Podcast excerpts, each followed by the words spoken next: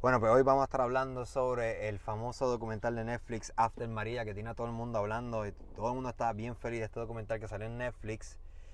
Y hoy estoy con Hugo Sorrentini y con el primo, que no voy a decir el nombre. ¿O quieres decir el nombre, primo? ¿No? El primo. Ah, el primo. El primo que estaba loco por tenerlo en el podcast y por El fin ya lo tengo. Tuve que viajar a Puerto Rico eh, para poder grabarlo, que de hecho no he subido un podcast en, en varias semanas, pero es porque viajé para acá y ha sido un dolor de cabeza poder Y, cuadrar y todas todo para entrevistas. conseguirme a mí, para conseguir Todo mi para cons- reacción. Ajá, para conseguir el primo, el primo Eh, y sabemos que estamos en Puerto Rico porque estamos abriendo la medalla. Mira, Ah, la medalla. Anuncio no pagado. Tú sabes que la razón por la cual quería hablar con ustedes de esto, de, de ver el documental, es porque yo no estuve aquí cuando pasó María. Pero yo no estuve, obviamente cuando vi el documental me pareció bien, bien raro, obviamente porque el documental presenta una realidad en particular, ¿no? pero no recoge, yo creo que, yo creo que no, no, ni siquiera rascó la llaga del, del, del problema complejo que pasó aquí en Puerto Rico durante María. Pero ustedes dos estuvieron aquí en María. Así que, ¿quién quiere ver primero? ¿Cuál es tu, prim- tu primera Pues impresión mira, del yo lo, documental? yo lo primero que tenemos que ver es cuál es el propósito del, del Ah. video.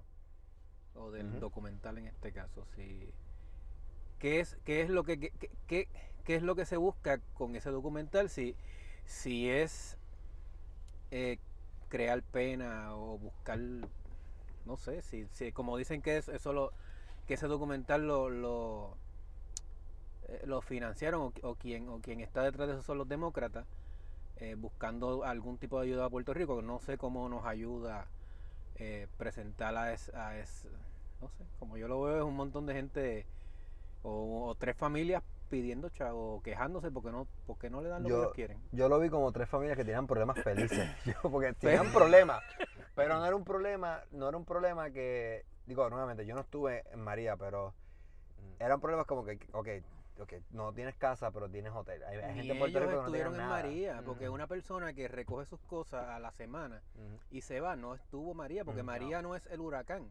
O sea, lo, lo que se queja la gente aquí no es del huracán, es de lo que, de lo, de lo que, de post huracán. Claro, y, y eso, y ahí es donde vamos, y ahí ese es el primer, ese es el primer problema que yo encuentro con el documental este. Desde el saque, empezando por el nombre, ya hay un problema. Porque tú me dices después de María, y entonces me presentas, pues sí, claro, obviamente eso cronológicamente pasó después de María, pero realmente el, el post María eh, no es como tú dices, no es recoger tus bártulos e irte porque tu casa, pues, oye, y qué pena, ¿verdad? Que perdieron su casa, nadie quiere pasar por eso, este, y es una pena como quiera. Pero realmente no, eso no, eso no es el post María. Eso es una historia de unas cosas que en, en realidad sí pasaron. Y la realidad es que, y, y por aquí es donde eh, yo creo que ellos iban con la historia, ¿no? Esa es una parte bien pequeña de todas las historias que hubieron post María.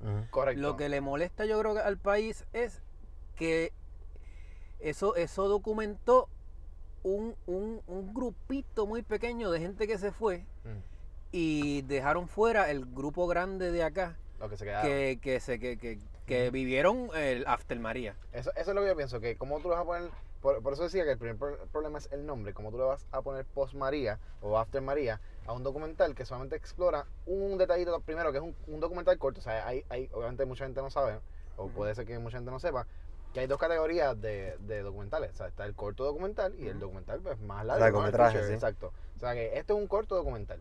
Y, y en ese poco tiempo tienes que enfocarte en algo, en algo bien específico para poder maximizar el tiempo y eso se entiende. Pero creo que se enfocaron en lo opuesto. o sea, o en lo equivocado, vamos a ponerlo.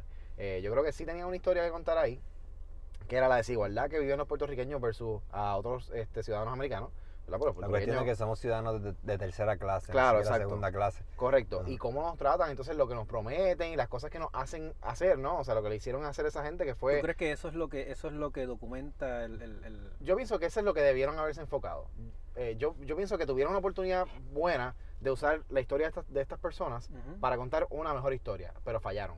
Pienso que desperdiciaron una oportunidad muy buena de demostrar, uno, la desigualdad que existe entre los ciudadanos de Puerto Rico versus los demás este, estados o territorios de Estados Unidos. Bueno, en- en- Y- creo que en una parte, lo men- eh, para ser justo, creo que lo menciona en una parte que, que en no estoy muy seguro, pero sé que dice... Dícense que somos ciudadanos de segunda clase. no, pero no, no, dice lo- que, lo- que, que en otros sitios las ayudas han, han sido más extensas. Correcto, Ujú. sí, al, al principio Lo dicen dice, eso, que dice. comparando las ayudas que le dieron a Puerto Rico, que eran unas ayudas Ujú. temporeras, en el, en el mainland eran, son ayudas Ajá. de, eh, pues, permanentes para con- eh, con- eh, cons- conseguirle a la gente eh, permanent housing.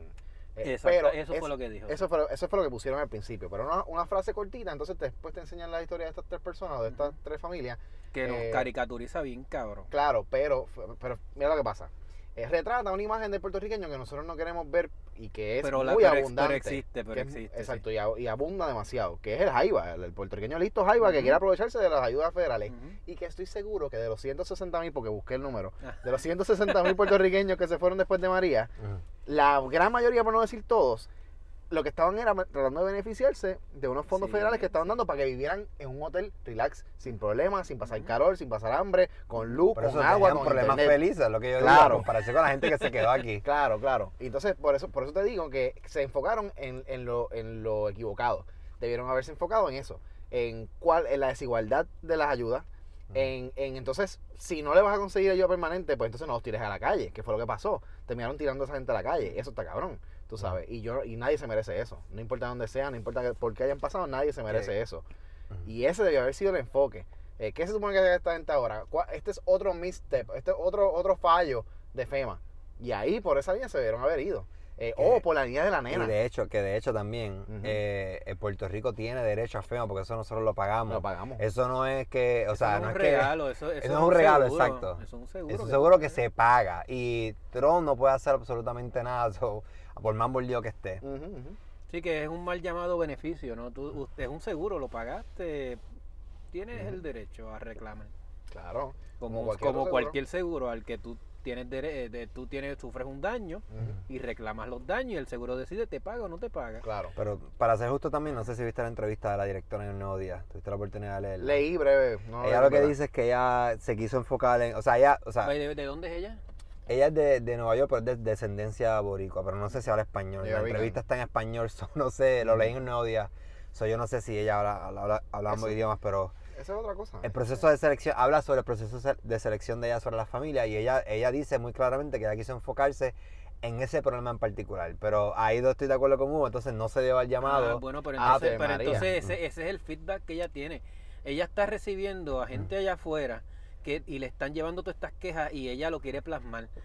Mm. Claro. Ok, yo no... eh, desde ese punto de vista, pues lo puedo entender porque ella no, ah, no ha venido acá, no sabe qué carajo está pasando acá. Exacto. Lo que recibe es lo que le lleva esa gente para allá que la están pasando mal. Y aquí, porque, by the way, ella, es, ella empieza en el documental diciendo que, eh, que por las noches estaba demasiado oscuro y yo me escondía en el cuarto y, y todos dormíamos juntos porque teníamos Ajá. miedo porque estaban eh, la- las culebras y los ratones estaban peleando. Mira, Ah, eso, eso me dio No risa. sea Yo decía, peliculero. la- Sí. Las culebras se comen los ratones, eso no es una pelea. Son, está hablando de pre- depredador y presa. Claro. No tiene ningún Oye, sentido. Loco, favor le están hacían. exagerando. Ajá. están- Sí, un favor le hacían la culebra comiéndose los ratones, que la gente estaba Claro. muriendo de leptospirosis aquí Ahora, si tú eliminas las culebras y los gatos, entonces tenemos un problema de, de ratones, sí, pero ahí son depredadores naturales de Claro. ratón. No, no, y, y- y es eso mismo. Yo creo que eso, eso es lo que te iba a decir a ti, Luis, y, y el primo lo trajo.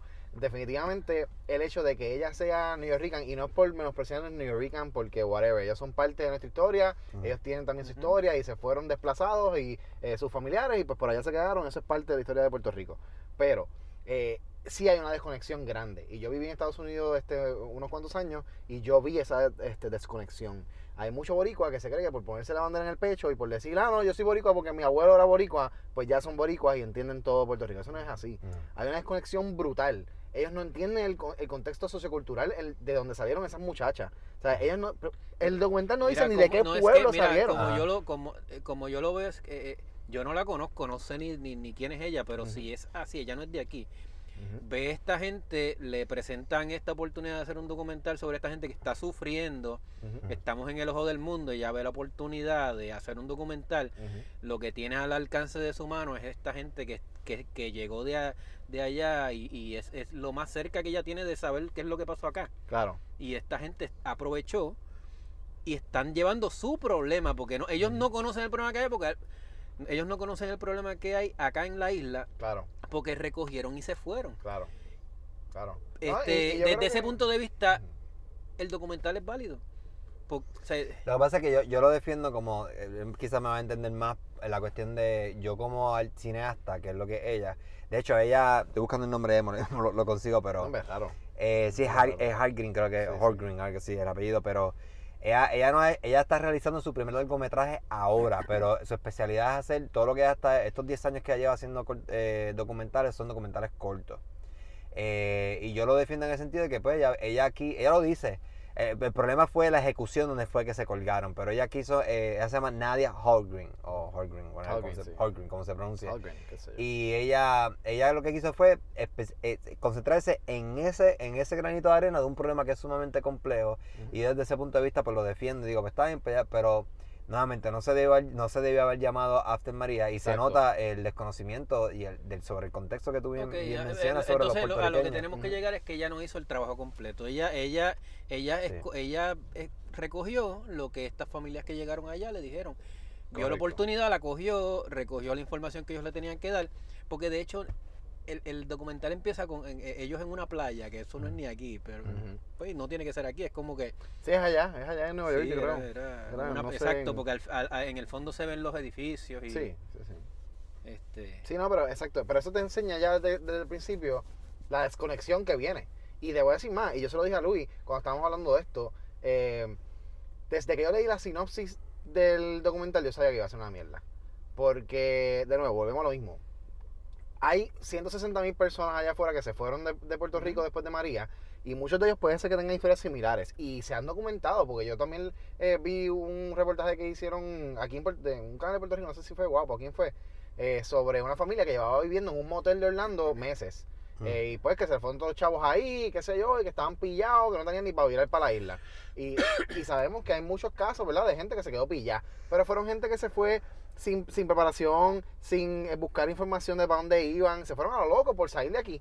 Por salir de aquí, por el follón de salir de aquí. Y mucha gente se fue así, y mucha gente se sigue yendo. Y se fue Al antes de. María, al garete, sin tener trabajo, sin tener para dónde iban, sin nada, solamente por salirse de aquí, porque hay que salirse de aquí. Sí, pero, que- pero es- pero ya ese es otro tema. Tú el- sabes. el- Sí, pero, el- pero casualmente añadiendo eso, yo estaba en adjunta hoy comiendo con mi esposa y la familia y había una muchacha, estábamos un chinchorro comiendo y la muchacha me dice, ah, mi novio se fue para North Carolina y el primer día me llamó llorando porque se sentía súper mal porque no habla, el tipo se fue y no habla un carajo de inglés. Sí, le ofrecieron un Y- trabajo, le dijo, dame acá. Sí, que entonces yo, le digo, mira, pues está bien normal, tú te, tú te sientes intimidado, pero eso es poco a poco. Yo le di un pep talk, un pep Claro. ahí para que se tranquilizara, Claro. porque ella se va a ir eventualmente. Pero anyway, el otro que iba a decir sobre la- ella, ella, ella entrevistó, creo que eran 160 familias, y ella escogió estas tres familias porque ella vio que ellas tenían una, habían hecho, se habían vínculo. creado una- un vínculo bien cercano, y ella, ah, pues voy a escogerlo. O sea, que fue algo bien arbitrario de parte de ella, escoger las familias.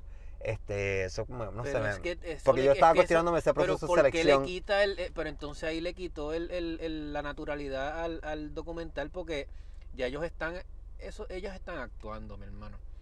Ellas están haciendo un overacting de, de, de, de las cosas que eh, la nena mirando para el carajo, jugando con el teléfono. Eh, Ah, no, pero, pero ella, yo creo que eso no es tanto natural. Yo creo que eso quizás es actuado en el documental. Por O sea, eso, ellos- todo es Ellos actuado. reciben direcciones, sí. Sí, pero sí. todo es actuado, pero en, en un documental yo creo que tú debes recoger también esa, esa primera, esas entrevistas primeras que hiciste Ah, con la exacto, persona, ahí tienes que razón. es lo genuino. El sentimiento. Exacto. que es donde sí. es que es donde ahí la gente no te está actuando porque tú la estás entrevistando y mira cómo fue que pasó eso allí qué fue lo que hiciste todo esto va para el documental este, Claro. Pero no ella las entrevista le gusta la historia de ella y va entonces y, y ellos están actuando porque esa es la realidad ellas Sí. están actuando y, y- Ok, yo les tengo para la pregunta que ustedes creen que el documental, bueno, ya lo contestaron, pero para ser más claro, representa la, la realidad de los puertorriqueños durante post María. De algunos. de un sector Un sector bien diminuto. Es que ni siquiera Sí. filmaron en Puerto Rico, lo más cabrón. Sí, filmaron. Es- bueno, pero. Las pero escenas de la casa. bien po- O sea, de hecho, el documental comenzó bien. Y yo digo que está, promete, pero de momento coge un declive que se va para el carajo y se estrella. Juliquita Cati Sí, bien cabrón. el party, el payo que tenía. Pero- Entonces, ¿tú crees, eh, ¿tú crees que Netflix tenía. cabrón yo vi eso y ya mañana yo ver los memes cabrón porque es que esto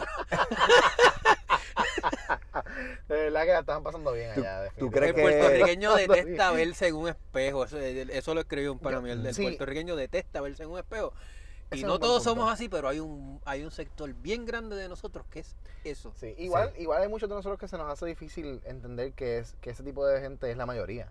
Eh, tú sabes, que, nos, que gente como quizás como No- nosotros. no, lo cre- no lo queremos creer No, Claro, es la verdad, clase pero- media, la clase media que somos, bueno, media nosotros quizás Sí. somos minoría, esa es la Claro. clase que prevalece. De hecho, es la clase que los gobiernos mantienen dormidos y tranquilos. Por eso. Oh, sí. Son los que pueden hacer, lograr un cambio realmente. Si el día que ellos dejen de recibir los beneficios que reciben, son los No, que se van a tirar a la calle a hacer lo que nosotros no hacemos, a virar el el- carro. No quieren el cambio Claro. porque Mm. nosotros tenemos esa válvula de escape que es irse de aquí del país.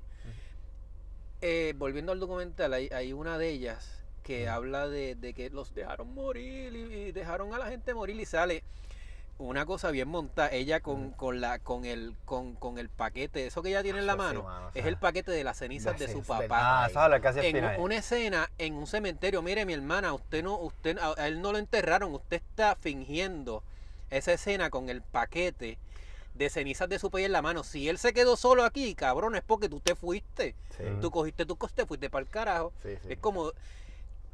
Si, Oye, si, que si- debe haber tú- sido al revés, que ¿Ah? lo mandaran a él, que era que estaba enfermo. que usted no se vaya porque un usted- hombre en cama usted no lo puede montar en un avión y llevárselo. Esa es la realidad. Claro, ¿no? pero, pero sí habían programas y... y, y, y Para montar historias- encamado. Claro, sí, sí, se quizás se tardó un poco y a lo mejor él no aguantaba el viaje, ¿no? Porque a lo mejor estaba muy malito. Pero, pero sí habían programas y había... Este, Aquí había gente tipo de afuera que lo que estaba así. loca por montarse y virar para acá y ayudar que es lo que pudiera, pero Claro. que se le decía, no vengas para acá, porque aquí lo que estamos haciendo fila para hielo. Yo no hice fila para hielo. Aquí para ir al cuento de, de la, de la... Yo no hice fila para hielo, yo no compré planta, yo no iba a hacer... Pues, el- eh, tú comprar una planta significaba que tenía esa planta, si no era eficiente, tenías que... e- Esa planta se iba, se iba a comer la gasolina en una noche.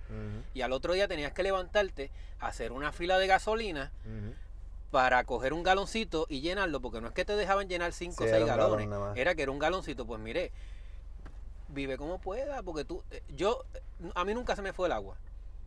Y eh, tú puedes vivir sin, cual- sin luz Sí, sí, sí, no se puede vivir. y, y con una estufita de gas Claro. y en cooperativa, porque Jorge iba a casa.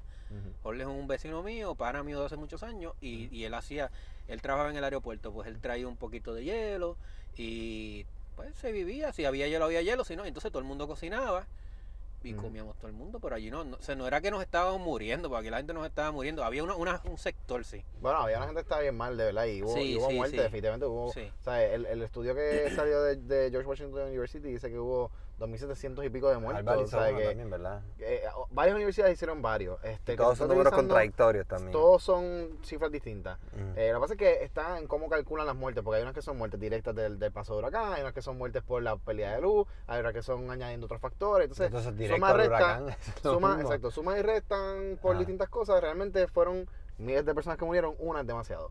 Eh, realmente estuvo al garete. Pero, pero nada, de nuevo, volviendo, volviendo a eso, o sea, la experiencia aquí en Puerto Rico fue bien difícil. eh, y, y claro, este, dentro de lo difícil, pues uno encontraba la manera de, de acomodarse, ¿verdad? Y de, y de hacerlo lo, lo más posible. Uno, uno vivía con lo estrictamente necesario.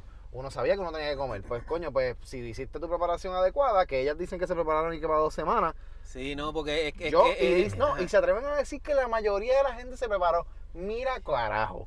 Nadie se preparó. No, es que no, mira, Nadie no, se lo que preparó. pasa es que si recuerda bien, nosotros habíamos tenido un huracán como dos semanas antes que fue Sí, Irma. Yo, tengo, hoy yo estaba re- hoy yo estaba repasando los videos. Irma fue pendejísimo al lado de, Irma fue una ventolera de esa en la playa que, que te coge y te vuela la caseta. La realidad es que na- ningún puertorriqueño pensaba que se iba a joder la isla como Ujú. la jodió. No, no, de Pensaba hecho, que siempre hemos tenido suerte y el cabrón vira y se va pa'l último. carajo. De por, Claro. ya, ¿Cuántos años ya? Casi 10 años que se desviaban o más. de, no, Más, más, de, desde de- de Georges, un, sí, de de- un Georges. desde eh, 98 fue 98, Georges, sí, ¿verdad? sí.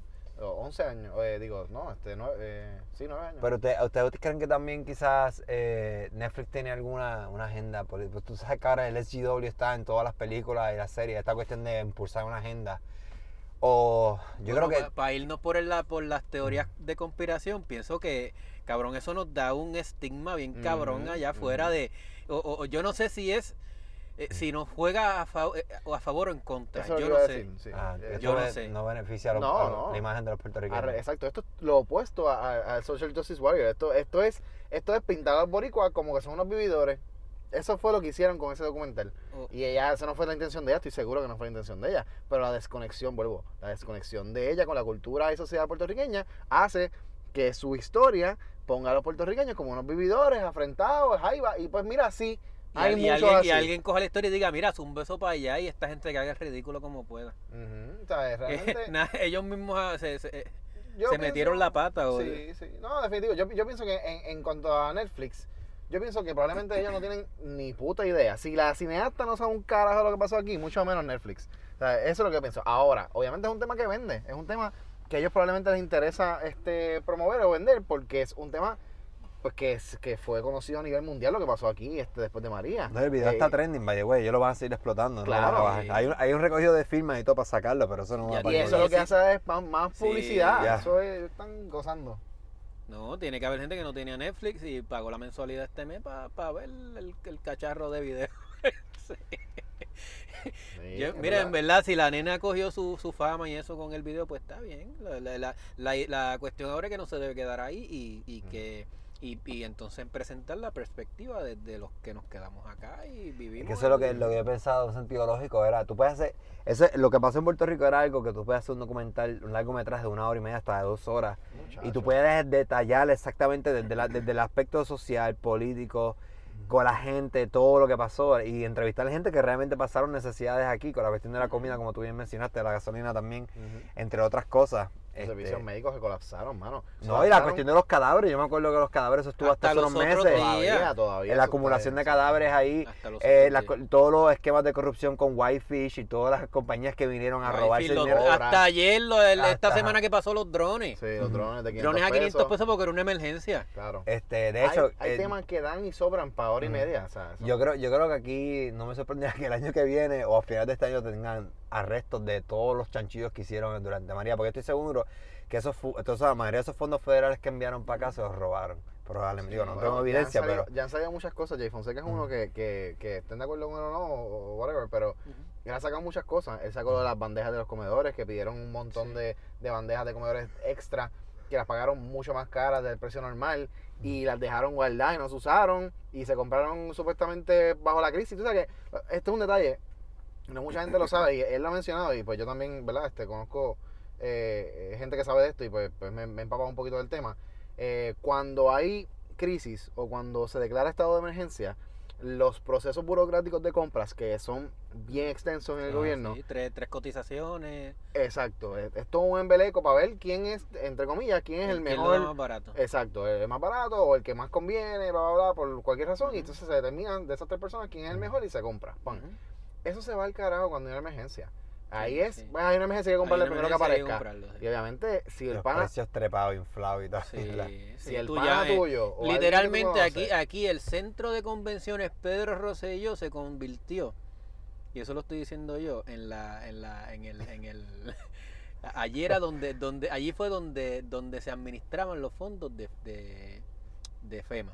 Y allí llegaron todos los contratistas a buscarse lo suyo. Y de allí era que salía el, el contrato para aquí, el contrato para allí, ahí estoy, esto se le compra a aquel, y ahí llegaron los amigos, todos los amigos Sí. del alma. Bueno, Es- esa es la cosa que, eh, obviamente, obviamente, ¿verdad? Tampoco podemos decir que todos los contratistas son malos, ni que todo el mundo está haciendo lo mismo, Sorry, pero sorry. definitivamente, no, no, no, no, ¿verdad? Este, ¿sabes? Pero sí, definitivamente, hay mucha gente que esperando la crisis. Pero hay mucha gente que se aprovechó. Hay mucha gente que. Es el hay mucha gente que se hizo, No, se aquí- hizo de aquí- dinero aquí bajo hay la gasoli- crisis. Aquí hay claro. gasolineros que están rogándole a Dios que pasó este huracán. Sí, probablemente. No, pero la- eh, literal, literal. Pero ahora hablando de, porque María tuvo, el, eh, el After María, el, verdadero After María tuvo un sinnúmero de cosas. Entre ellos, quiero que, quiero que me hable un poquito de cómo ustedes se sintieron, porque ustedes estuvieron aquí, yo no estuve aquí, por eso yo estoy más callado aquí. La cuestión de, vamos a empezar con, ¿cómo se llama el alcalde de San Juan? Este, ay Dios mío, Carmen Yulín. ¿Cómo ustedes sí. vieron esto de Carmen Yulín? Ella, pues, Ella, eh, ella, ella encuentra. Mira, ellos, eh, ella al final del, del camino es una política Mm. y va a buscarle el protagonismo igual que lo buscan todos. Lo que pasa es que en el caso de ella, pienso también que por ser mujer la gente la, la, la encabrona que ella busque el protagonismo, para que eso, eso lo hacen todos los alcaldes. Llaman y, eh, y yo hice esto, hice lo otro. Esta mañana había uno hablando de que de, de- ayer llovieron cuatro gotas de lluvia y se cayó una calle y ya lo estaban llamando por la mañana, pero no, porque tú sabes que nosotros los alcaldes tenemos que bregar y hacer Cabrón, tú eh, eh, buscaste una excavadora y sacaste la Porque- tierra, que es lo que tiene que hacer al final del cabo un alcalde, ¿no? Lo que pasa es que ella, como tiene otras aspiraciones, buscó Mm, el claro. protagonismo y lo explotó. claro. Sí, porque fue la, fue la que más protagonismo tuvo de Puerto Rico, más que el gobernador. Sí, era la era ella y la el foto Trump. esa con Roy, eh, con Roy en la en el kayak y, eh, dándole la mano. A, esta es la foto que tú sí, dices, sí. ayudando. Mira, realmente. Ella, salió con un fotógrafo a, a- a- a- a- Esto hay que explotarlo. Sí. Gente, eh, montate, vámonos, que esto, hay- esto hay que sacarle provecho. Yo estoy seguro que ella sabe muy bien lo que está haciendo. Claro. Y ella sabía muy bien lo que estaba haciendo cuando se tiró a la, al agua. Claro, claro. Cuando. O sea, yo sé cada palabra que ella dijo, cada cosa que ella hizo, cada foto que se tiró. Tuvo éxito. yo ¿no? Que lo hizo bien pensado, bien calculado y lo logró lo que Pero quería. tuvo éxito porque fue hasta programas americanos y todo. No, y, más, y más Y que hasta el eso. presidente está hablando de ella. Y más que, exacto, se buscó de enemiga al presidente, que eso es llamarte la atención lo más grande posible. O sea, que ella se pegó. Y encima, ella se alineó con los demócratas a un nivel donde ella ahora mismo es, la- es una de las líderes con- de campaña de Bernie de Sanders. Bernie o sea, Sanders, sí. ¿tú me entiendes? O sea, ella se acomodó con el Partido Demócrata de una manera pero espectacular. Y a mí me sorprendió cuando ella anunció que ella iba a correr para gobernadora. Porque realmente yo lo que esperaba esperaba. era que ella se fuera para allá para trabajar con algún demócrata y que siguiera su carrera por allá. Como mucho, comisionada residente precisamente por eso, por las conexiones que está No, pero el haciendo allá. trabajo garantizado tiene. eh, Si gana Ella- pierde. El trabajo va a tener. Ella ha sido un, un- una... Ya, ¿Cómo se ya- llama? ya eso es una persona que no, que no es por trabajo, porque ella, e- eso, ella- ya ella está a un nivel que no es por trabajo, es por poder. Es por poder. Claro. Por poder. En el caso de, de Donald Trump, ¿cómo, con todo lo que él hizo? Porque yo vi, yo lo veía obviamente desde, el- desde el cristal acá en la televisión. ¿Cómo los puertorriqueños lo percibieron aquí según, según la opinión de Bueno. ustedes? Todo el maltrato que él hizo con Puerto Rico, todas Para las cosas que empezar, dijo. para empezar, cogió un tapón violento, pero violento el día que él vino. Porque pararon todo el tráfico, cerraron todas las calles, cerraron todas las avenidas. Y estuve en un tapón en San Patricio, te lo juro, como hora y media. San Patricio, En si el San aeropuerto está en la puñeta En San- vieja. Oye, porque cerraron el expreso, cerraron el expreso, cerraron la Valdoriotti, no había forma de salir. pero cerraron ya los tacas no había forma de salir. Ah, se- noso- ah, él vino a Guaynabo, fue lo que pasó también. Oh, ok, ok. Él vino aquí, a- de hecho, aquí cerca donde estamos ahora, él vino a Calvary Chapel, porque fue donde tiró los, los, los famosos rollos de papel. Yeah. Eso fue en Calvary Chapel, que es una iglesia donde abunda El mucha... gobierno le permitía a la gente coger el mediodía para ir a, a- ver al presidente. Bueno, lo mismo que hicieron con Obama, pues aquí fue la misma cosa con Obama. Sí. El sandwichito que se dio Alejandro con él en, En- en- en en- el cubano era, Casalta, o sí. lo que era. Pero, pero sí, no, esa gente, esa gente cerró todo para que eso, entonces, esa iglesia es, hay mucho militar americano que va a esa iglesia y muchos residentes, de verdad, muchos estadounidenses, eh, anglosajón que, que vive en Puerto Rico va a esa iglesia. Eh, y por eso lo trajeron ahí. O sea, él fue a ver a su gente eh, que la apoyaba. Pero ¿cómo fue? O sea, ¿no, ¿no hubo un malestar de la gente o la gente se lo...?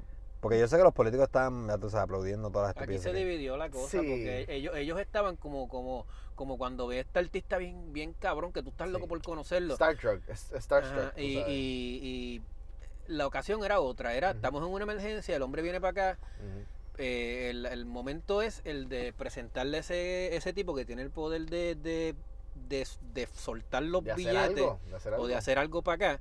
Y usted, el, el- lo que tú quieres hacer es sacarte un selfie con ese cabrón. Loco, eso no es... Sí. Mano, eh, ¿quién, quién, cómo es que, cómo es que tú, eh, tú tienes una emergencia, tienes el país de virado patas arriba y llega el presidente, la persona que tiene, que tiene el poder de darte, de, de soltar los fondos para que lleguen aquí y tú, y tú, lo, Lo primero que tú haces es pedirle un selfie y, y mano, eso Y reírle las gracias, reírle las gracias. Y, y y realmente. el tipo se te para allí y te dice, mire, no, hecho sí, lo que pasó en mi casa fue peor, cabrón, como cuando tú le estás haciendo un cuento a alguien que te pasó algo Sí. y viene él y te interrumpe y te dice, no, hacho, en Cay me pasó peor. Sí, está hablando de que Exacto. Katrina fue un verdadero desastre, no Claro. Puerto Rico. Puerto Rico Pues es eso lo- fue lo que él le- lo eso fue lo que pasó aquí. Cuando Sí. él habló, cuando está allí con el gobernador y en vez de este, este mamalón, Y pararlo y decirle, mira, brother, no, como... ¿Por qué tú crees que eso no pasó? Porque es que miedo. Mano, porque es estamos mente enyangotados, colo- porque A eso yo quería llegar, yo quería llegar a eso, a la cuestión de la mentalidad colonial que nosotros tenemos los puertorriqueños. Que tú no le quieres faltar el respeto porque el tipo te va... ah, y Pero que- es precisamente por lo que tú dices. Mucha gente criticó al gobernador por eso, de, de, de ¿verdad? Este, de, Sí, de entonces que no dijo nada cuando tuvo el momento. pero ahora le da pero un puño en la eso. boca, supuestamente. Claro, exacto, pero mira cómo cambia la cosa, porque en aquel momento necesitaba y ya pues estaba un poquito mejor ya, sabes, pero en aquel momento estaba de que loco, ven y ayúdame porque no tengo nada. O sea, el gobierno local no tenía nada, ni cadres tenían para ayudar. Y él era la llave para accesar, como dice, como dice el primo, este, era ya la llave para accesar todos esos fondos federales. Eso, ay, sí, sí, qué lindo, qué lindo, gracias presidente por venir para acá. sí, Mua, tú, no, tú- no le quieres faltar el respeto al hombre que te va a abrir la llave. Correcto. Pero, pero eh, eh, dentro de esa línea, de- dentro de esos, ¿cómo te digo? De cuando tú eres el dirigente de un país, Mm. eh, eh, tú tienes que saber, saber leer ese, ese momento en el que tú te pasaste y, y pasaste la línea y estás tratando de, de minimizar lo que me pasó a mí. Yo vivo aquí, yo sé lo que pasó aquí. Es lo que tenía que haberlo parado él sin faltar respeto, porque no, esto no es una cuestión de decirle cabrón o mamabicho. eh, eh, mira, Exacto. brother, Eso no hace nada. eh, eh, aquí sí hubo una emergencia. Este, y no me la minimices porque. Y, eh, brother, se hubiera quedado con el país y repetía y repetía y el tipo tenía que soltar los chavos. Sí, yo pienso que Porque eso no, eh, el hombre estaba en el ojo del mundo y tú lo ibas a parar al en, el, en, el, en el medio del huracán, tú ibas a parar al hombre y decirle, mira, no me minimices lo que pasó aquí. Lo que pasó aquí fue serio. Lo que pasó allá fue serio. Pero lo que pasó aquí también es serio. Aquí tenemos un, un 100 por 35 donde viven 3 millones de habitantes y no tenemos luz eh, ni casi ninguno. O sea, muy Así es. pocos tenemos luz, muy pocos tenemos acceso a medicamentos, a comida. Esto es una emergencia, necesito que me suelten los fondos. Claro. esto no es para jugar la- a la política con esto, esto es para ayudar a la gente. Claro, claro. Y, se hubiera crecido y la gente hubiera aplaudido y todavía hablaríamos de esa, de esa mierda. y- Pero el hombre se quedó así, con sus manitas así Ujú. aguantadas. Sí. Y no, él no sabía qué hacer. No, eso es lo que te iba a Cuando decir, el hombre le que- dijo eso. Yo creo que mucha gente lo hubiese. Mucha gente que quizás no lo respetaba antes lo hubiese Sí, como el país cuando el don't push it. Correcto. Yo pienso lo mismo. O sea, alguien. te- él, él tuvo la oportunidad de darse a respetar eh, frente al presidente y frente a la gente. eh, y la dejó pasar por miedo. Por Sí, miedo, porque sí, no hay otra razón. Tenía que haber sido por miedo. Sí. Eh, tú sabes, entonces pues en eso, en esa, ¿verdad? En ese miedo, pues quizás perdimos la oportunidad de, de exigir más y mejores derechos y más y mejores ayudas, como precisamente para ayudar a este tipo de personas como los del documental Desplazado. Tú sabes, a lo mejor si lo hubiese hecho un poquito de pushing más, no, no, no, tráeme a mi gente para acá y ayúdamelos a que, y, y hazle las casas nuevas y dale vivienda aquí y no te los lleves. Tú sabes, pudo haber dicho eso porque de- a fin de cuentas el gobierno local le, le interesa y necesita que, la, gente- mayor que la cantidad de gente, aquí. exacto, que la mayor cantidad de gente posible viva aquí para que contribuyan, tú sabes. O sea que, que él tuvo esa oportunidad y Tú la dejó un país vaciándolo. Correcto. Pero ahora, ahora bien que tú dices eso, también me. Ahora yo me cuestiono la, la, la intención, o sea, aún más la intención del documental, porque minimiza aún más, como dice el, el presidente, que minimizó lo que pasó. Entonces, el, el documental te presenta esta gente con esta serie de problemas que son felices, que de hecho ya estuvieron seis meses allá. Yo, si tuviera la situación de Claro, ellos, yo en esos seis meses hubiera estado trabajando haciendo otra cosa. Yo no estaría seis meses encerrado en el cabrón hotel Yo haciendo me, una yo me puñeta. tiro por la ventana antes de estar. De Sí, hecho, yo me quedé en ese hotel una vez, by the way. Yo En eso de que ya estaba. yo nosotros, eh, hace, hace poco estaba hablando con Pero- un panita mío. Pero lo que quiero decir es que el documental quizás te da, que te interrumpa, Sí, te sí. da quizás esa sensación de que no era un problema tan serio nada. No sé, también Sí, tiene un eh, poquito de sí, eso. sí, sí. Porque eso es lo que ese, este documental lo va a consumir gente, ¿me entiendes? Internacionalmente. Correcto. Y, y quizás va, va a enviar el mensaje incorrecto, que es, es lo que No, ya lo envío. quizás de ahora, en- de ahora en adelante, que es lo que va a pasar con nosotros. Ahora, si había un discrimen con los puertorriqueños, ahora va a ser mucho más, Sí, es mucho peor, para, es más difícil. Sácalos de aquí, saca Claro. gente de aquí. Lo que hablábamos ahorita, de hecho, exacto, lo que hablábamos ahorita. Y ellas lo mencionan en, en el documental también, las muchachas al final. Cuando básicamente las desahucian, le dicen, no, mira, vete, ¿sabes? No, no tienes, vas para un homeless shelter, sí cualifica. Este, la, que, by the way, también esa fue otra cosa que la cineasta pudo haber hecho. Ella pudo haber criticado a los, a los oficiales de la ciudad de Nueva York, porque en ese momento que donde paran de recibir ayuda de. FEMA y hacen el checkout del, del hotel, ellas son responsabilidad del Estado. Exacto, el Estado pues, tiene que asumir. Y, y entonces los trabajadores sociales fueron a verlas, a ver si descualificaban para un homeless shelter. Y allá le dijeron 20 cosas y una de las muchachas dice, mira, ellos no nos quieren aquí, ellos lo que están tratando es de forzarnos a que nosotros volvamos a Puerto Rico porque no nos quieren aquí. Ellos quieren que la mayor cantidad de gente eh, ceda eh, y acepte que no les van a dar nada para que arranquen para el carajo y se vayan para Puerto Rico. Eso muy bien pudo haber sido cierto. Yo no pongo en duda eso. Y eso era otro punto importante que esa cineasta debió haber explotado. El por qué a ellos no. Y si fuese este ciudadano americano residiendo en un estado de- de- de- del mainland, hubiese recibido el mismo trato. Eso es lo que ella tenía que haber investigado. O otra historia súper espectacular que me parece bien triste y bien interesante a la misma vez, es el rol de la nena. Ujú. La nena en esa historia, ese era el papel, ese era el, el personaje más importante en esa historia, esa era, esa, niña. era esa nena. Porque esa nena se le veía en la cara. Ella, ella es la primera que que estaba dice, yo no, sufriendo. yo no quiero irme, yo no, me- yo no me quería ir de Puerto Rico. O sea, ella se le ve en la cara lo que está sufriendo. Ella tuvo que dejar su hogar destruido. Ella se tuvo que mudar a una ciudad ella que es la no única que habla de su mejor amiga y de su perro, se me olvida el nombre, este... Sí, dijo el nombre, no me acuerdo. No, y aguantar pero mierdas en la escuela, Y de aguantar los mierda- gringos by the way, americanos y todo que by the way, que ella me diga a mí, que esto es otra, bendito, me da pena y todo, pero ella no me puede decir a mí que en Puerto Rico no la bulleaban. Porque si algo es el puertorriqueño, Es es bellonero y jaiba. Lo de jaiba ya lo tienen. No, pero- esa- mire, esas mujeres ¿sabes? tienen que estar bien arrepentidas del cabrón documental. Probablemente. Eso, Eso, sí, eh, mira, es que. ¿Cuáles son los efectos eso para lo- ellas cuando, eh, cuando la gente mira, reconozca en la ella- calle? Es mejor que se quede en el carajo por allá porque aquí, la, aquí eh, cabrón, Nos si van esa, a nena está, joder. si esa nena está aquí, ese, ese bullying tiene que estar pero a fuego, los memes. Yo, mi- Correcto. yo mismo grabé, que me dio una...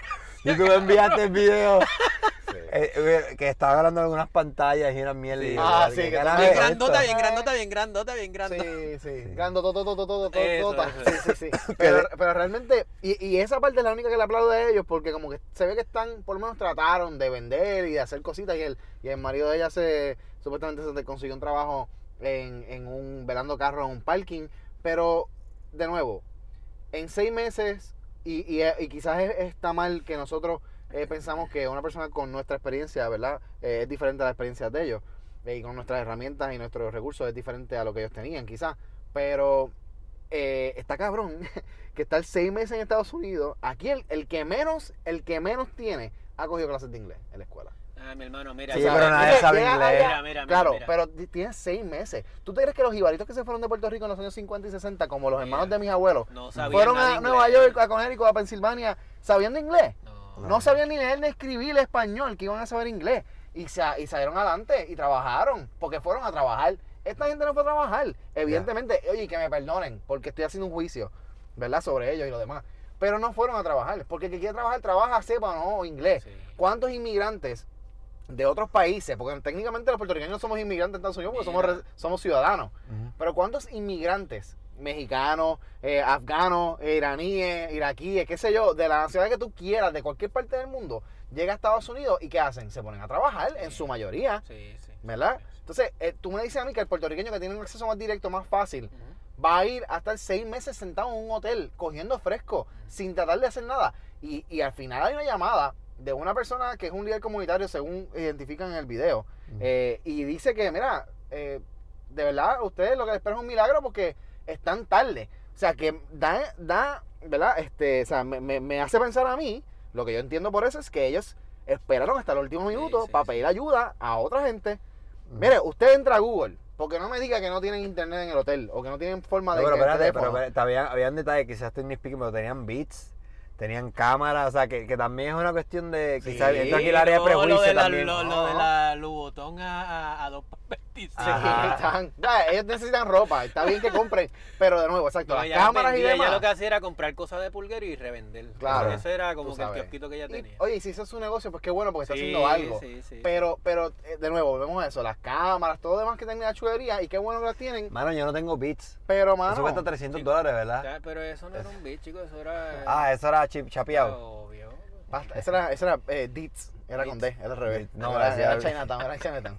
Pero realmente pienso que pudieron haber hecho mucho más. Este, no quisiera jugarlo, pero pienso Es que quizás el documental No, tuvo- lo que tenemos que buscar es el propósito del documental. Si el documental era que generar odio entre la comunidad americana en contra de nosotros, el cabrón documental está Ok, pero, entonces viene esta, esta pregunta. porque generó el, el- el- generó el desprecio de nosotros como puertorriqueños Sí, y un americano que vea eso y dice y mis contribuciones van para estos sí, para esto, Animal, para estos esto, monos. este, sí, estos. ¿Quién, ¿Quién fracasó el documental entonces? Eh, Toda la culpa es de la cabrón, directora. lo de Sí, la un- cineasta, ese documental la es un éxito No, no, no. No, pero la- Mira, si hay, si es un éxito porque ese documental lo que va, se- lo que se supone que, que genere es un, un- una reacción en el, en el mismo Y esta en ese la mismo reacción, medio, eso. en ese mismo medio que, do- que, que escoge un documental y todo el mundo salir a contar su experiencia Yo no- durante el huracán. Como este, ¿viste el que subió Molusco? Que, el, Ajá, ti- el que el de- tipo el que vi, que yo estuve, todos esos cabrones vagos. Sí, sí, sí, sí. Que se vayan a trabajar, yo estuve aquí sin agua y sin luz. Y estos hijos de la gran puta por allá echándose fresco en las bolas. Por eso, problemas felices nuevamente, están cómodos, están cómodos y se Mano, están no te, quejando de no un te problema creas que, cómodo. que al final del camino no es tan malo, porque todo el mundo va a salir a contar lo que vivieron y, y tiene que salir algún Pero es que yo digo, ella, eh, esa gente tuvo, em, tuvo eh, les tocó el mejor de los problemas, porque estabas en un hotel con todo lo que, o sea, hubo gente que no tenía nada, como tú bien mencionas. Entonces, todo pago, todo, Todo pago. Entonces, ¿cuál era la jodida queja era? Había gente que realmente tenía, mira, Chicos, yo- porque ellas esperaban, escucha. ellas esperaban algo más, ellas em- esperaban, ella lo dice cuando, cuando le están cantando el cumpleaños, este Y ella este, pide un deseo. Ay, que el apartamento de cuatro cuartos. Ah, sí, eso me acuerdo, es verdad. Usted, usted, su mujer, usted, usted y su marido. ¿Para qué tú quieres un apartamento de cuatro cuartos? Que usted, que, que primero que no lo necesita. Pero es- ella tenía, era su deseo. O sea, ese Sí. era el deseo que tenía, el deseo de su corazón era que ella iba a terminar esos seis meses y iban a llegar con una llave de la casa y, y toma, mi amor. Probablemente para la, para la 8, ¿verdad? Estamos hablando. Bueno, eh, Bueno, tam- eh, pero ahí es que viene el tema este de Ajá. FEMA. Porque y, ella, ella, ella, se- ella andaba buscando apartamento, que no te crea que tenga, que, que, que, que tuviera un vale. Claro. para plan 8. Claro. Sí, ella estaba llamando, buscando apartamentos y decían que no. En los pocos sitios que salen en el video que Sí, llamó le dicen sí. que no y whatever. Este, aparte de Acuérdate que, en Nueva su- York también tienes que alejarte de, de, de- o sea, a las afueras, porque allí en Nueva York tú no vas a conseguir un apartamento por lo que por lo que No, no, en, 8 le en- dé. en el Bronx puede ser que quizás sí. Ah, bueno, yo en, estaba en alguna- el Bronx. en algunas partes de, de, de otros barrios quizás, o de otros boroughs, como dicen ellos, pues quizás sí, en Manhattan ni por carajo, a menos que fuesen en Harlem y, y cuidado. Pero, pero realmente eh, eh, esa es otra cosa. De todos los ella dice que ellas, que ellos pagaron sus pasajes. Desde todos los sitios que tienen para irse, ellos, ellos enseñaron al principio un mapa que da a entender que los únicos tres lugares que FEMA estaba sugiriendo a la gente que se fueran eran la Florida, Nueva York y North Esa Dakota. es mi pregunta, ¿cómo fue la selección de los pasajes? ¿Ellos escogían o, o- o lo- o les decían a dónde tú vas? Bueno, ella dijo que, eh, una de ellas dijo que ellos compraron los pasajes ellos mismos con Sí. su dinero, que no fue FEMA que se Ok. los dio. O sea, que Sí. para mí eso me indica que hubo una decisión consciente. Ajá. A menos que dijera, mira, te toca irte para Nueva York y en Nueva York te vamos a pagar el hotel. Entonces, pues ya compraron sus pasajes. Hay que, esa es, la, esa es la parte que no tenemos esa información porque en el documental tampoco lo clarifican. Pero si lo cogemos el, el documental a face value, lo que nos presentan nada más, uno puede entonces asumir que hubo una decisión consciente de esas personas de viajar a Nueva York. Que carajo, o sea, volvemos a lo mismo. Con buscar un poquito de información, tú sabes que Nueva York es una ciudad que está atestada de gente, que hay una crisis de vivienda y que es caro con cojones. Tú sabes, por lo menos para vivir. Para ir de vacaciones, pues quizás también te vas a gastar, pero tú puedes ir un fin de semana y estar chilling. Ahora, para vivir ahí seis meses, Sí. vas a gastar y si consigues de este trabajo, te van a pagar una mierda y no vas a poder este, vivir tranquilo. Tú sabes, pues vete. Mira, Bismarck en, en North Carolina, que digo, perdón, en North Dakota, que era uno de los, de los sitios que aparecía en el mapa al principio del documental. Obviamente es el más barato, obviamente es el más inhóspito porque es un frío brutal. Claro. ¿sabes? Pero Florida, ella dijo que tenía, una de ellas dijo que tenía un familiar en Florida y que estaban sus dos, sus dos, sus papás con el hijo o el hermano, no sé, en un estudio. Obviamente no cabe en toda esa familia en un estudio, pero tienes a alguien cerca. Si, si la decisión estaba en la persona, pues, coño, pues yo me voy por Orlando porque tengo familia cerca y estoy más cerca de Puerto Rico, cualquier cosa, pues, tú sabes, es más fácil bregar. Pero irse a Nueva York, of all places, de verdad que está violento. Tú sabes, está violento. Es, es una decisión muy mala si fue en efecto una decisión de ellos. Si fue FEMA que los obligó, pues entonces FEMA tiene que hacerse cargo. Y no me puede decir que no. Tú Bueno, sabes. yo creo que cuando los escogieron director son los más loquitos, vamos a usarlos. Sí. Y los usaron. Y Yo, ellos cayeron redonditos y eh, deben estar bien arrepentidos, mano. En verdad que el- sí, yo, si esa fuera tu vecina del frente de toda la vida, que Ya la. Sí, no, no dicen de qué pueblo son nunca. eh, yo estoy bien loco, yo estoy loco por saber de qué pueblo son, de verdad. Porque también hay que ver cuánto daño realmente sufrió ese pueblo, porque las casas se veían, por lo menos los episodios que enseñaron. Chico, aquí, aquí todos los pueblos eh, pasó, pasaron. Mira, tú sabes, la impresión más grande que yo tengo del huracán es, yo me fui en bicicleta. Yo saqué mi carro, pri- primero, yo primero saqué mi carro. Por, por esa, por donde, por, por el Bambú Burger, en la, yo vivo en Carolina, pues, en la, en la, en salgo por la Monserrate, me meto en contra del tránsito ahí a mano derecha y inmediatamente ahí viro y guardo mi carro, entro a casa, busco la bicicleta y salgo en la bicicleta. Yo no podía, en el carro no se podía transitar por ningún lado. Estaba inundado o árboles en el medio, aquello era un desastre. Sí, sí. Recojo mi bicicleta, subo por la y llego hasta la 65 de Infantería. En la 65 de Infantería yo quería cruzar para casa de mami, para allá, para Metrópolis. Yo no pude cruzar porque todos los postes de la 65, los, los de cemento, los gigantescos esos, habían, todos esos postes se cayeron de, de los dos lados y, y cruzaban toda la carretera. Yo no me atreví a cruzar porque todos los cables de alta tensión estaban ahí. Ujú. Y ma- e- e- eso era lo impresionante de ese, de, del- de- eso fue lo que más me impresionó a mí. Sí. Ver esos postes Ujú. gigantescos que tú, un carro le da un bimbazo a eso, tú te mueres. Ujú. ¿Cómo fue tu primer día post que saliste de esa experiencia como contó Raúl? Pues mira, realmente yo estuve el, el primer día, el día, o sea, el día después, nosotros, eh, a mí se me estaba inundando el apartamento. eh, por el balcón se tapó el desagüe. eh, y el agua, el viento estaba empujando el agua para dentro del apartamento. Se me estaba inundando, inundando la sala, la cocina y el cuarto por la ventana. El, el agua entró a presión y empezó a colarse y se me está inundando hasta el closet. O sea, tuvimos que bregar con la inundación de madrugada y salir durante el, el- el huracán a, a- a- sacar agua y cosas. La cosa es que al otro día, eh, pues nosotros nos asomamos, salimos afuera, todavía habían vientos y cosas, vimos el desastre, vimos que habían palos caídos, vimos que nuestros carros estaban bien, pero que tenían mucho árbol alrededor.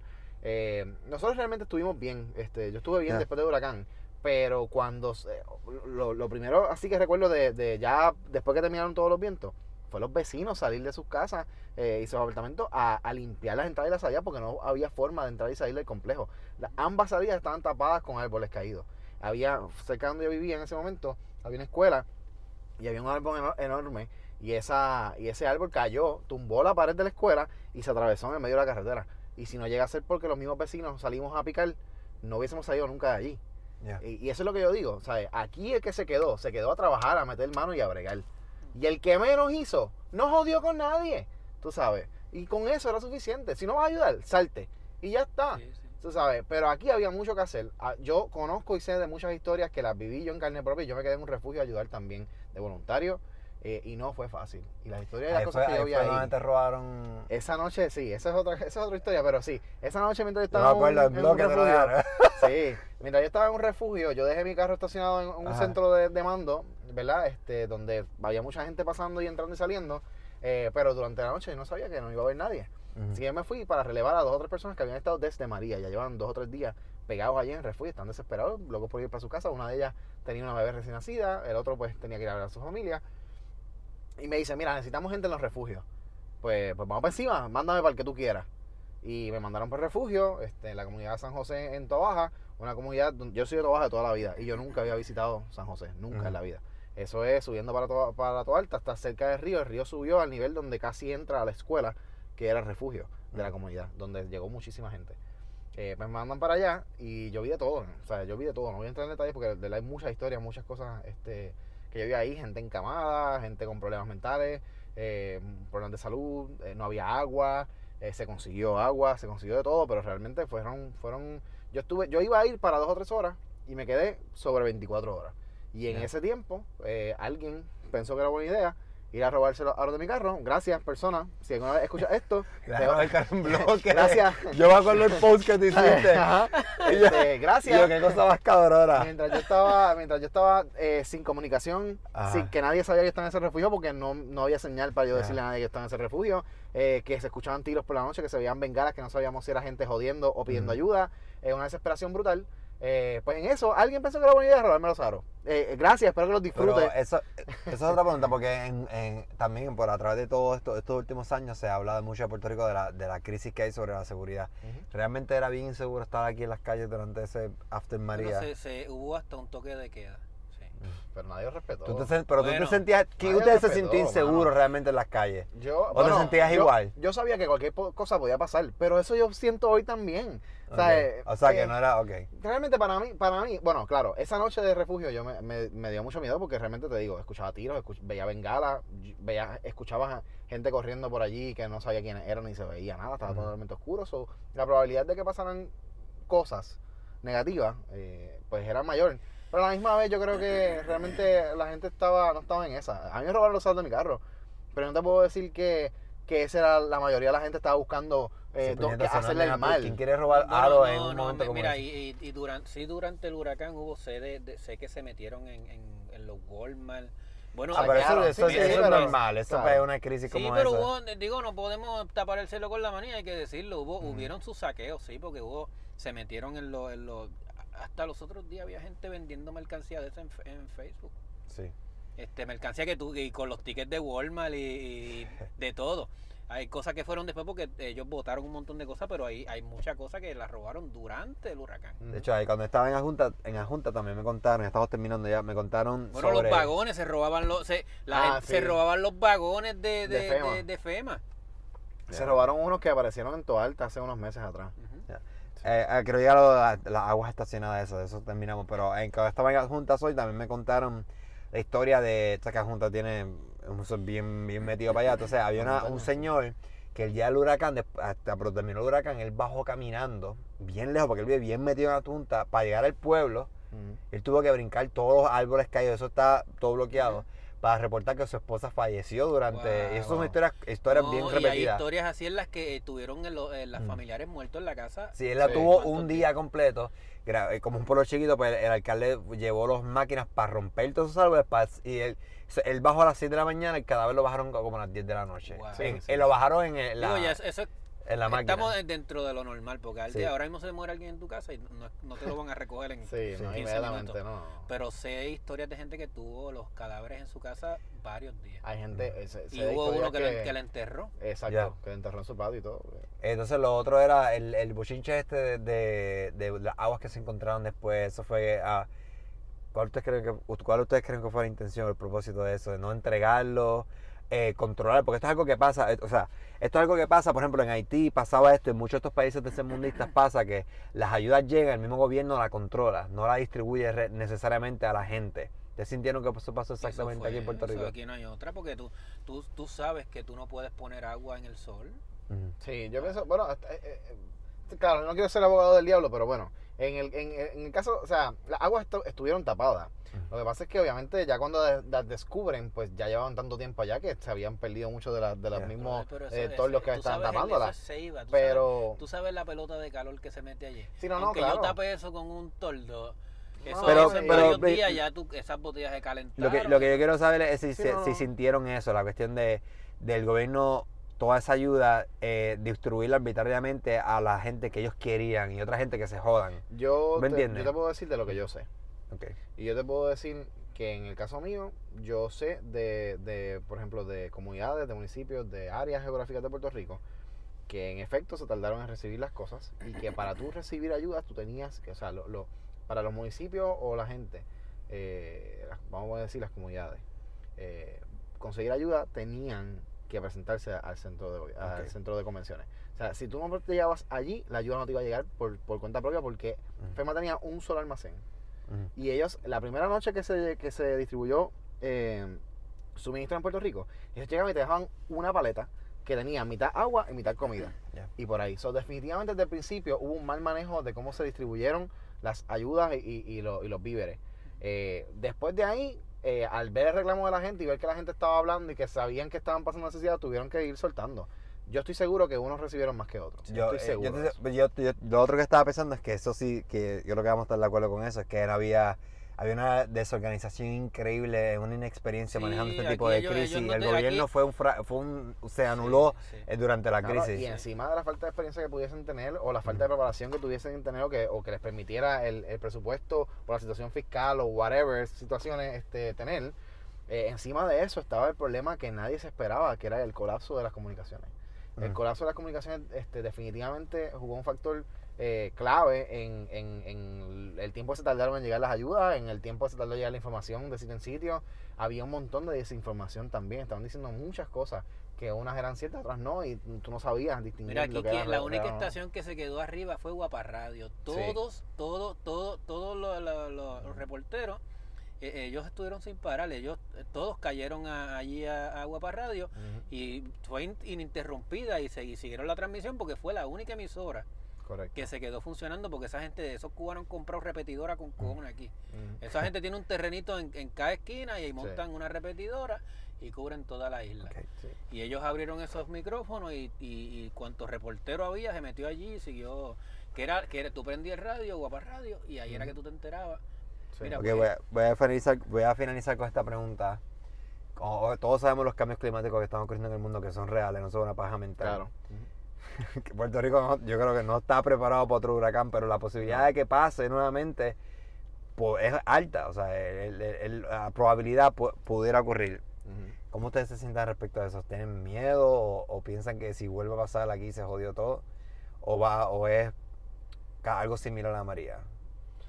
Bueno, si fuese otro como María, realmente lo veo triste y difícil la recuperación y el caso. Hasta María nos demostró lo frágil que son las cosas aquí, lo frágil que es el sistema energético, lo frágil que es la, la autoridad de gobierno, lo frágil que, que es todo el sistema de gobierno en Puerto Rico. Este, lamentablemente, pues e- es no aguanta. Eh, y la gente tampoco, más gente se iría. Se fueron 160 mil, serían el doble. Sí, pero ya hay, hay más gente también entrando a la isla que, Yo que creo yéndose que- también. Eh, no sé, no, no tengo esos datos, pero Que realmente recientemente fue lo que sí, leí en el periódico. Hay mucha gente entrando también a Puerto Rico. Pero realmente te Puede ser esa gente que emigró. Puede ser, sí. Creo que de esos 160 mil, 30 mil regresaron. Este, Ya. eso- esos son los números que, que sí tengo. Pero, pero igual nada, eh, eh, lo veo muy difícil. eh, y yo espero que no venga otro. Si viene, sea, cualquier un huracancito de estos bobos, como, como decía Primo, o sea, realmente si, si vienen así de estos que, que vienen y no vienen nada, pues podemos manejarlo. Pero claro, es un problema y hay muchos otros problemas. Este, el, el nivel del mar está subiendo y no estamos haciendo nada. Y un día de esto. Sí, aquí hay mucha, aquí hay erosión de las costas, aquí hay miles de miles problemas, que la gente no, no, se está no- prestando ujú. atención y que el gobierno no está haciendo nada y que no hablan de eso porque hablar de eso es invitar la controversia, invitar al cuestionamiento y no lo van a hacer. Este, y pues sí, hay mucho, hay muchas crisis eh, que potenciales. Yo creo que, que otro huracán de eso, como María, Ajá. mano, nos acabaría de, de limpiar de, la- del- de los vaguitos de aquí, mano. Porque O sea que- yo, a mí, a mí, a mí, a- yo, yo, yo, yo puedo recibir otro huracán de eso. Yo no compré planta. Yo hice mis filitas para el agua. Ujú. Este, mano, tú, tú no tienes que adaptarte. Y, y fue lo que le enseñó eso y el que se puede adaptar a unos cambios. Este, yo no tuve emergencias grandes ni tuvimos emergencias grandes en casa y teníamos familia que, pues, pero, pero siento que eso no, que, que el, que el, que el huracán vuelve otro huracán de eso y terminamos de salir de la gente que no hace falta aquí, porque pa- ese, ese grupito de gente quejándose en ese documental no no me representa, brother, no representa al puertorriqueño, a la mayoría de los puertorriqueños que se quedaron aquí. Y lo difícil que es explicarle eso a, a- a americanos, en mi caso, la, la diferencia de lo complejo que es la cultura. Que de hecho no debe ser muy difícil para ellos entenderlo, porque ellos tienen el mismo, el mismo, mismo problema, problema. complejo que tienen en Estados Unidos. Claro. Eh, pero sí, pero pues, generalizan, eso es parte de... Pero anyway, vamos a dejarlo hasta aquí. Gracias por haber estado conmigo discutiendo el documental favorito de Hugo After María. Sí, será la madre, cara. Así que nos vemos luego. Seguimos subiendo otros podcasts por ahí.